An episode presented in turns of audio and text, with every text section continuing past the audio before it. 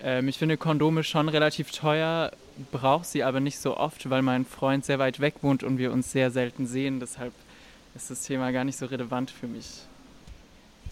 Ich empfinde es als keinen tragbaren Zustand, dass meine Krankenkasse mich nicht besonders gut darüber aufklärt, welche Kosten sie für welche Verhütungsmittel übernimmt und auch, dass bis zum 20. Lebensjahr alle Kosten übernommen werden oder der Großteil der Kosten und danach gar nichts mehr. Ich würde sehr gern eine Hormonespirale ähm, haben, aber ich habe mich leider dagegen entschieden, weil es zu teuer ist. Viele Menschen stellt die Frage nach der Finanzierung von Verhütungsmitteln vor Probleme. Krankenkassen übernehmen Kosten in der Regel nur bis zum 22. Lebensjahr und gerade Personen mit geringem Einkommen entscheiden sich deswegen oft nicht für das Verhütungsmittel ihrer Wahl. Das gilt auch für viele Studierende. Brigitte Knör arbeitet bei Pro Familia und kennt das Problem.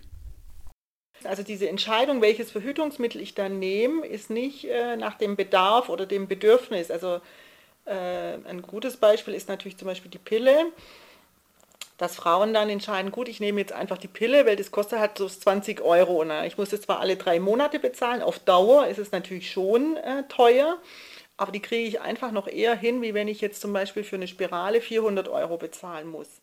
Um dieses Problem zu lösen, haben die Schwangerschaftskonfliktberatungsstellen das Gespräch mit der Stadt Freiburg gesucht. Das Ergebnis? Seit 2011 gibt es eine Finanzierung von bestimmten rezeptpflichtigen Verhütungsmitteln.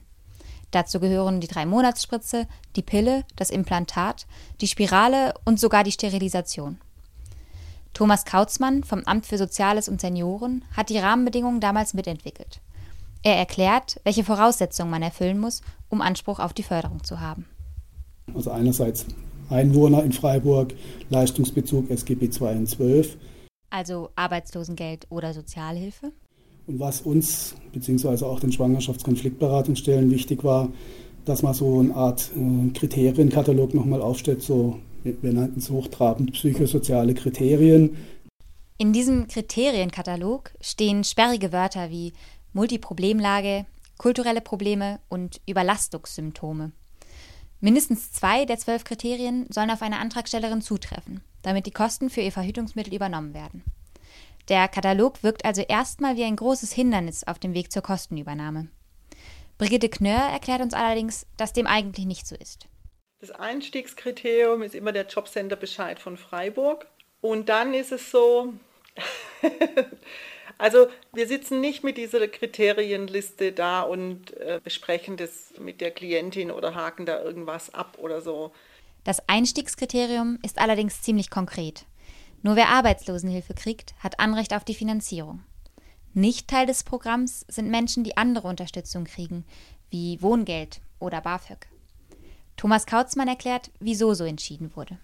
Es hat den Hintergrund gehabt, dass äh, damals 2005 gerade Hartz-IV-Reform, da hat man gemerkt gehabt, dass die, die Menschen einfach da anders unterwegs sind wie, die, wie in der bisherigen Sozialhilfe, wo diese Leistungen eigentlich noch näher dran waren an äh, der Sozialhilfe.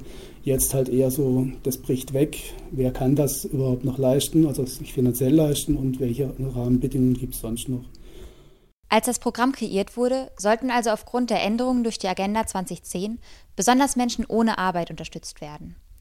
Und seitdem war eine Erweiterung der Verhütungsmittelfinanzierung einfach kein Thema im Freiburger Stadtrat. Brigitte Knör von Pro Familia ist aber auch über dieses klar eingegrenzte Programm sehr froh. Denn immerhin etwa 200 Frauen jährlich erfüllen die Kriterien und müssen so nicht selbst für ihre Verhütung bezahlen.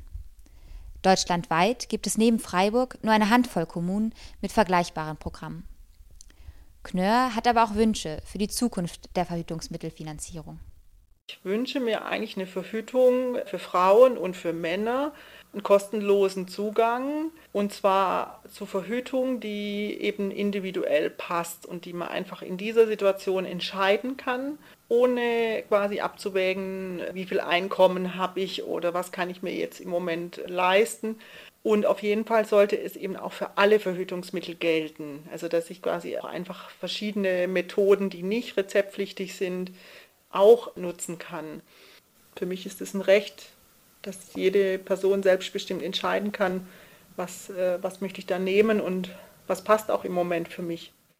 Knör denkt, dass die mangelnde Aufmerksamkeit für das Thema auch daher kommt, dass Verhütung als Privatsache angesehen wird. Und daran können wir alle was ändern, indem wir das scheinbar Private wieder politisch interessant machen.